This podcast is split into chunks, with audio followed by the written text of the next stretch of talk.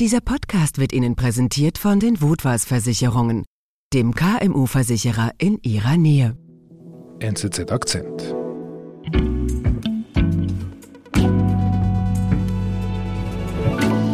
Bei mir im Studio ist Sebastian Breuer. Hallo.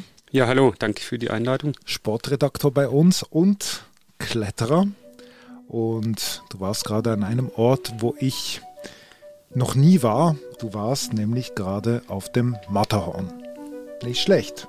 Danke, ja, ich bin ein begeisterter Hobbybergsteiger, bin viel in Bergen unterwegs. Ich war auch schon auf ein paar Viertausendern im Wallis und da ist ja dann das Matterhorn omnipräsent. Man sieht es von allen Seiten. Das ist der prägende Berg, rein schon optisch mit seiner Pyramidenform. Ja, ist das Symbol der Schweiz. Kann man so sagen, ja, genau. Es ist ein Berg, der wirklich in dieser Form ja einzigartig ist und auch drum alleine schon deswegen fasziniert. Mhm. Und ja, irgendwann entsteht dann der Wunsch, da will ich doch auch mal hoch und ich will einfach mal wissen, wie es ist, da hoch zu klettern.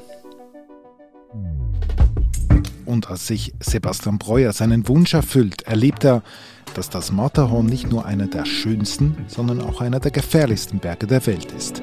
Vor allem in diesem Hitzesommer. Wie geht denn das eigentlich? Also wenn man so ein guter Kletterer ist wie du, also kann man da einfach sagen, so, morgen gehe ich aufs Matterhorn?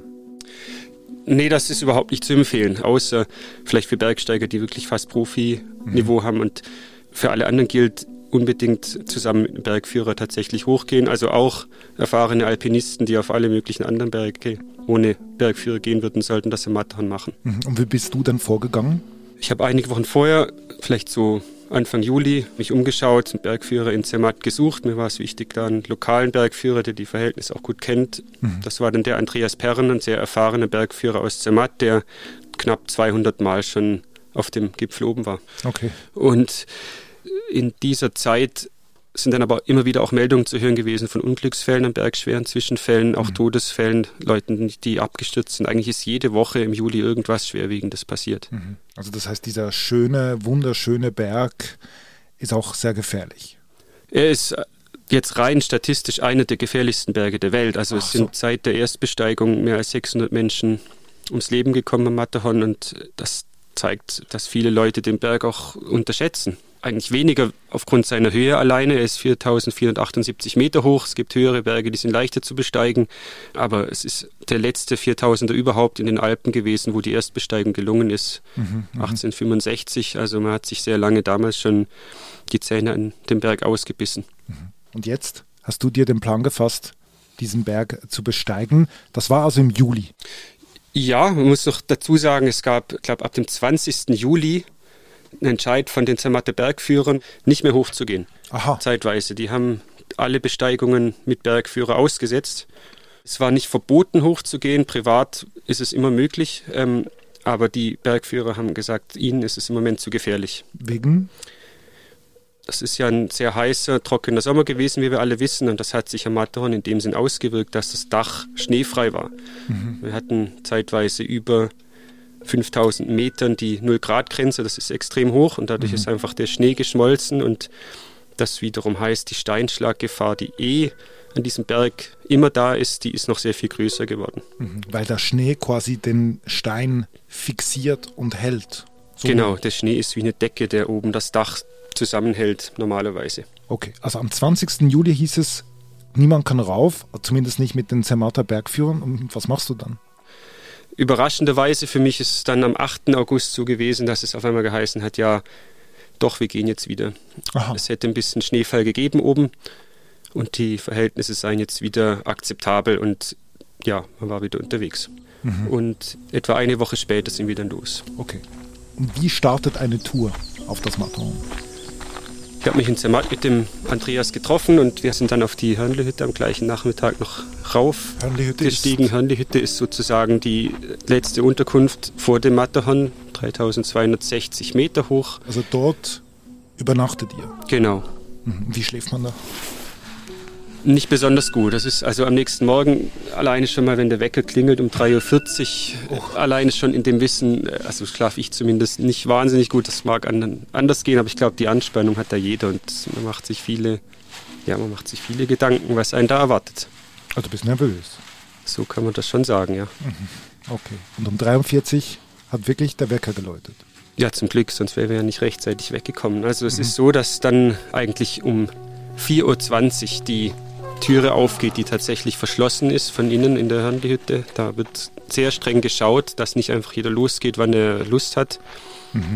Aber das heißt eben auch wirklich um 4.20 Uhr muss man dann parat stehen. Das ist ein, es wird recht gedrängelt an dieser Türe zum um 4.20 möglichst, möglichst weit vorne loszukommen, weil man dann gleich am Berg ein paar Minuten nachdem man losgestartet ist, an enge Stellen kommt, wo es dann einfach, wenn man da sehr spät startet, muss man lange warten. Also das heißt, der Erste, der um 4.20 Uhr vor der Türe steht, ist auch der Erste, der quasi losklettern darf. Das ist so. Man ist wirklich fünf Minuten, würde ich sagen, im Gehgelände unterwegs und dann kommt man gleich eine kurze, steile Einstiegswand, wo dann eben der Erste, der losgelaufen ist, dann auch als erstes losklettert. Mhm. Aber wenn du sagst 4.20 Uhr, also dann seid ihr draußen, das ist ja dann noch dunkel. Wie muss ich mir dann das überhaupt vorstellen, dass man da klettern kann?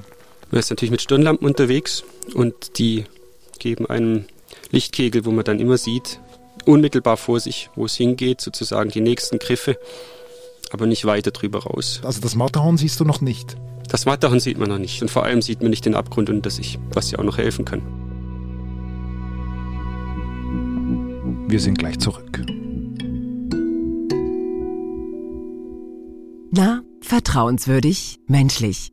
Die Vodouas-Versicherungen sind nicht von gestern. Seit 125 Jahren stehen wir schweizweit KMU in Versicherungsfragen proaktiv zur Seite. Deshalb wissen wir, worauf es ankommt. Wir beraten Sie persönlich, um mit Ihnen gemeinsam die beste Versicherungslösung für Ihr Unternehmen zu finden.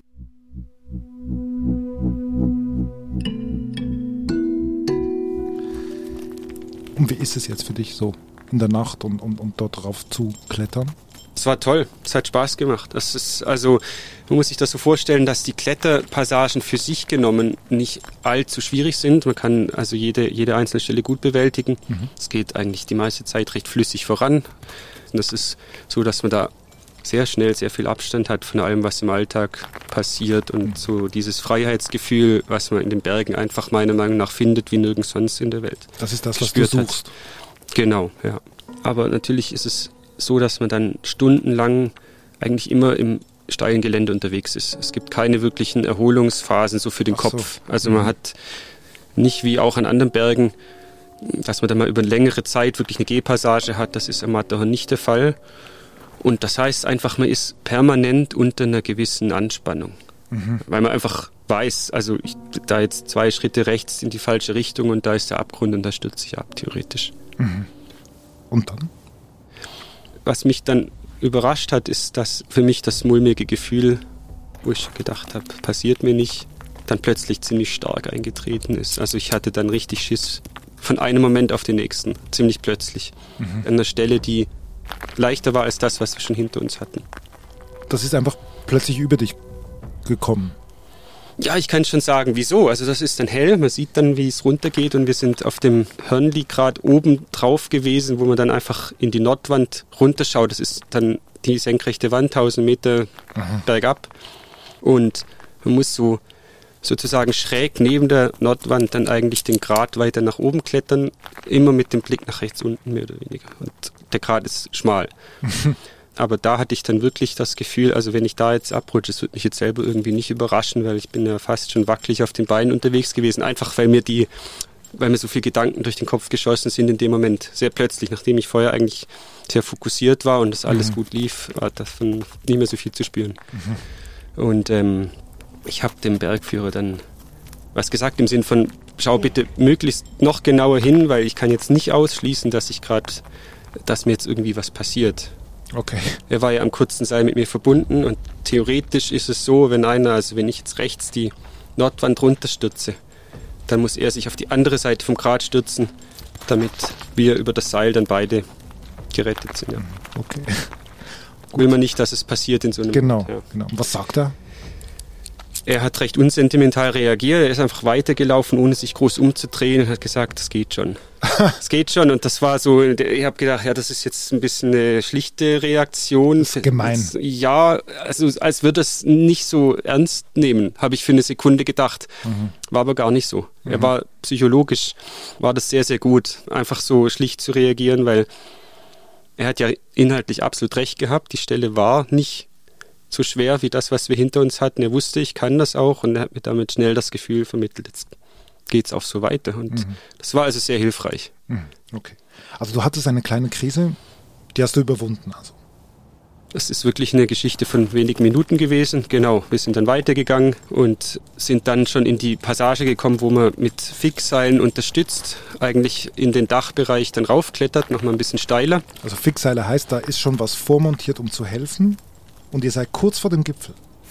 So ja, also wenn man diese Fixseilpassage hinter sich hat, ist man oben auf dem Dach und hat dann vielleicht nochmal 20 Minuten in etwas weniger steilem Gelände noch hinter sich zu bringen, aber es ist dann schon weit oben, ja. Okay, und was passiert da?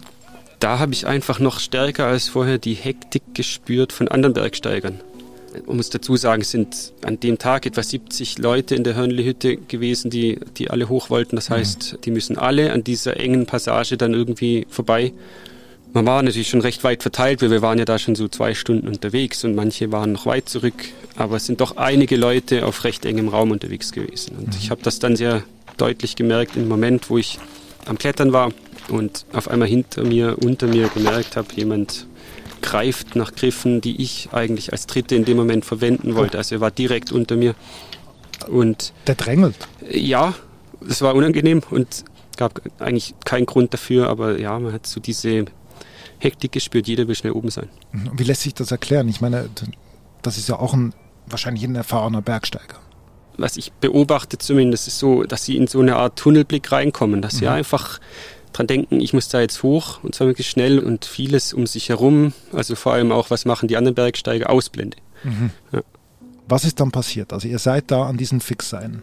Ja, wir haben dann die Passage mit den Fixseilen hinter uns gebracht und sind dann in den Dachbereich reingekommen, wo man nochmal so 20 Minuten unterwegs ist Richtung Gipfel. Dort habe ich dann aber, ich muss schon sagen, zu meiner großen Überraschung gesehen, da liegt eigentlich fast gar kein Schnee. Mhm. Einzelne Schneereste irgendwo in Schattenlöchern, aber das, was ja kommuniziert worden war als Grund, warum die Bergführer aus Semat wieder auf den Gipfel hochgehen, nämlich heißt eine Schneedecke drauf, die das Ganze sicher macht. Das hat also nicht gestimmt. Mhm. Und in dem Moment ist einem auch bewusst geworden, die Steinschlaggefahr, vor der ja massiv gewarnt worden ist, die ist immer noch da und die ist zwar jetzt da, jetzt in diesem Moment, wo wir da stehen.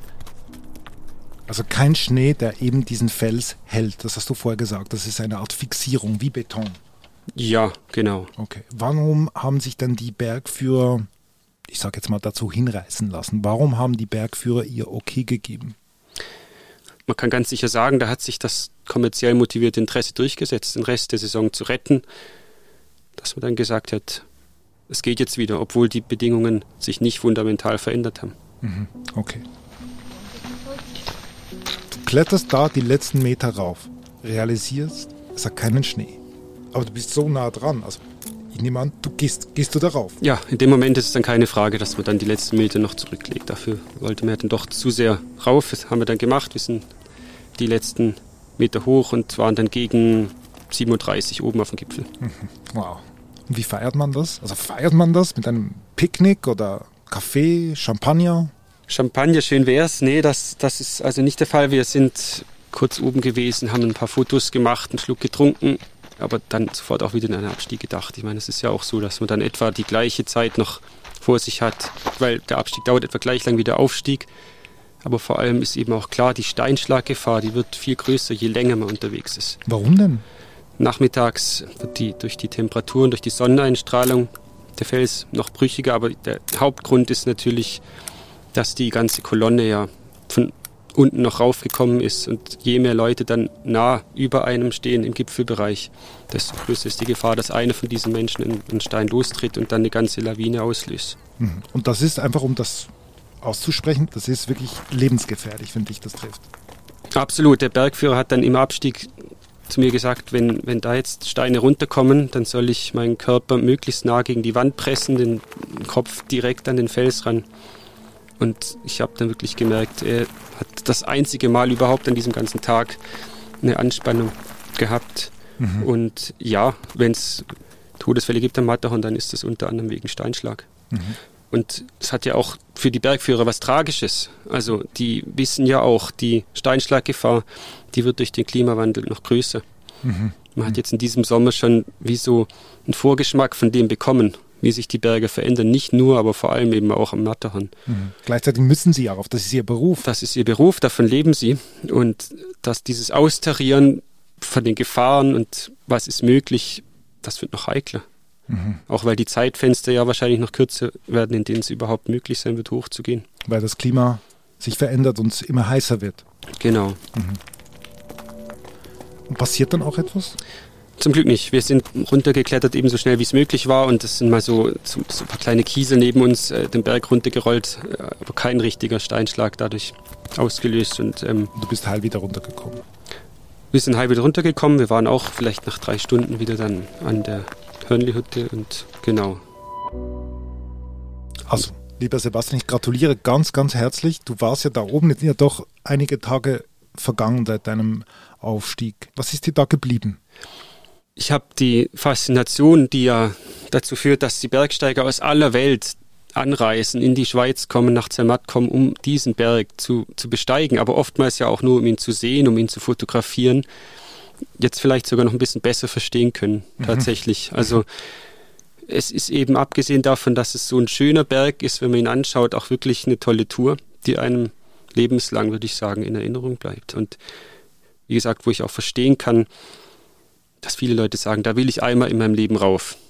Mhm. Und ich kann mir vorstellen, je schwieriger es wird, darauf zu gehen durch den Klimawandel, desto mehr werden manche das noch wollen.